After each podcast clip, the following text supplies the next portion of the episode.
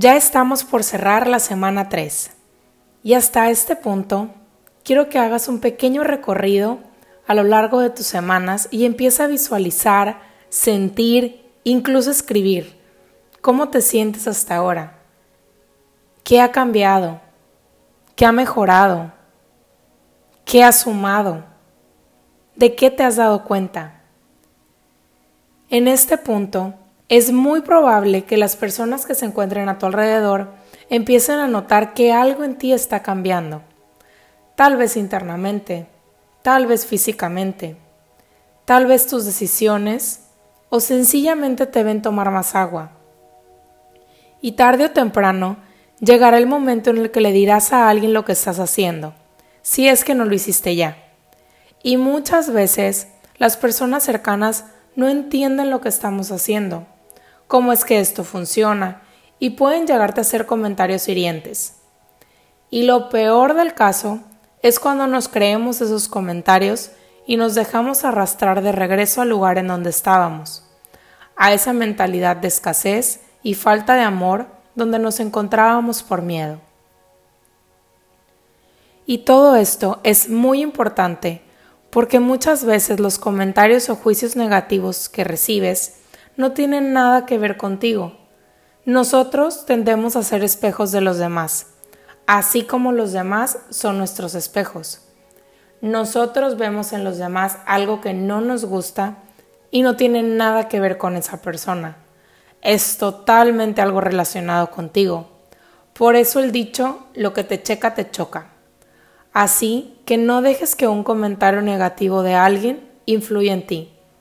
Pues recuerda que no tiene nada que ver contigo y es la persona la que tiene el problema o la molestia. Si los comentarios negativos de las personas que te rodean son muy frecuentes, lo más sano sería empezar a poner límites. Lo ideal al momento de establecerse es desde un punto de equilibrio, que te sientas en paz y estés calmada, reconociendo a la otra persona o personas y hablándoles como te gustaría que te hablaran a ti, dejando muy claro qué es lo que quieres que hagan o dejen de hacer. Y no tengas miedo a pedir lo que necesitas. Y lo más importante, siempre hazlo desde un lugar de compasión y de amor por ti misma. Cuando llegues a recibir una crítica, Siempre recuerda que cada quien está haciendo lo mejor que puede con las herramientas que tiene en ese momento. Que no están haciendo nada por hacerte daño y que simplemente están en otro nivel de comprensión distinto al tuyo. Y que esa persona también tiene retos profundos que resolver. Y recordar siempre que ese comentario simplemente es un reflejo de su interior, que no tiene nada que ver contigo que tú solo fuiste su espejo y su detonante. Y es totalmente natural que cuando alguien te critica te sientes triste, apachurrada o te molestes. Es perfectamente normal. Pues adivina qué, somos humanos.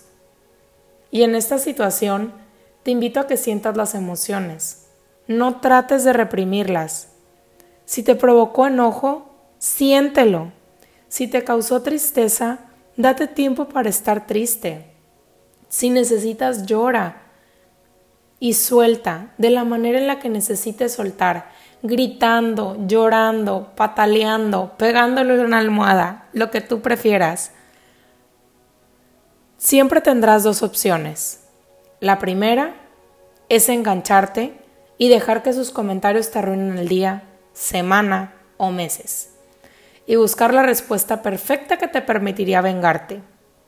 O la otra es admitir que te dolió el comentario, admitir que no eres perfecta, que eres humana y soltar. No hay forma que puedas ser inmune a los comentarios de los demás. No intentes cambiarlos y convencerlos de que tu cuerpo es perfecto tal cual y como es.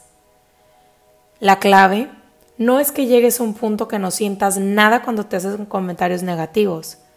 La clave es que cada vez te enganches menos, que sueltes más rápido para que puedas continuar con tu vida, evolucionar y aprender, haciendo tu propio trabajo personal, transformando lo que tú piensas de ti, desarrollando tu autoestima, tu valor personal. Verás que las opiniones de los demás te importarán mucho menos, porque ahora la única opinión que te importará será la tuya. Y hoy trabajaremos en conectar con esa verdad en ti y esa parte de ti que sabe que puede. La sensación de sentirnos inseguras de nuestras capacidades es más común de lo que piensas. Y decirnos a nosotras mismas, yo sí puedo, a veces no resulta tan fácil. Muchas veces damos largas al hecho de tomar decisiones. Sentimos temor de los cambios. No establecemos límites por miedo a ser rechazadas. O nos exigimos demasiado como una manera de asegurarnos que estamos haciendo bien las cosas. Y todas estas cuestiones y otras están derivadas de una sensación de inseguridad, por la cual no nos sentimos capaces de asumir el control de nosotras mismas o de algunas situaciones de nuestra vida.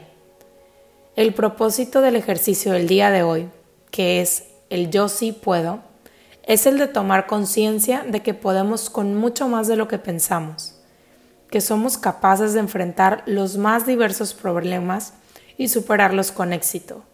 Solo es cuestión de aceptar nuestras propias capacidades y creer en nosotras mismas. Para sentirnos capaces, no basta con decirnos que lo somos. Hace falta que nos demos cuenta de que en verdad lo somos. Y esta acción de darse cuenta se llama en psicología insight. Es un instante de conciencia plena, que en este caso nos hará sentir que estábamos equivocadas al creernos incapaces. Y aquí te van los pasos para trabajar el día de hoy en el yo puedo. Paso 1. Vas a tomar tu libreta, pluma o lápiz y lo primero que vas a hacer es colocar en tu libreta del 1 al 100 qué tan capaz o incapaz te sientes de afrontar situaciones difíciles.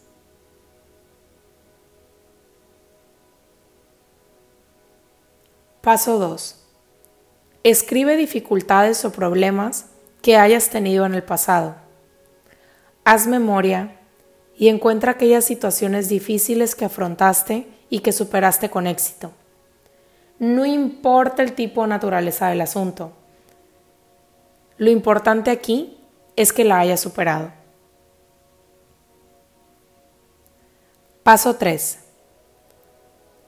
Al lado de cada una de las situaciones que hayas anotado, coloca aquellas virtudes tuyas y cualidades que te hayan servido para superar esas condiciones. Si se trata, por ejemplo, de un problema familiar que se pudo superar gracias a que lo supiste manejar, coloca como una virtud, ya sea una buena capacidad de resolución o paciencia, un abrazo o inteligencia. Paso 4.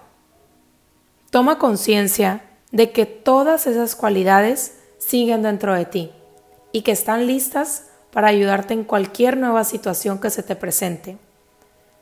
Dentro de ti tienes una serie de virtudes que, al aceptar como propias, te permitirán generar estrategias para afrontar futuras dificultades.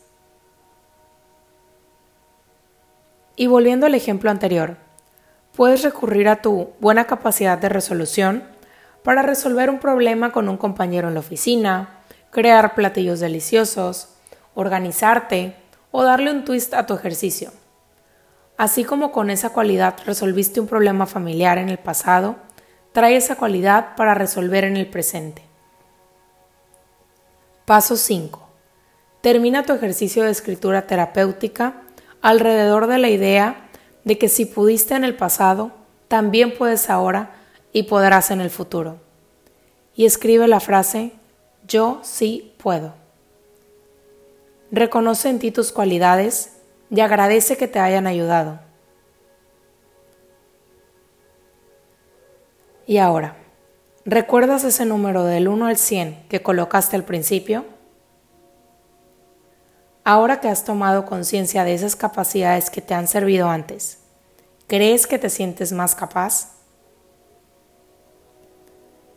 ¿Qué número te pondrías ahora?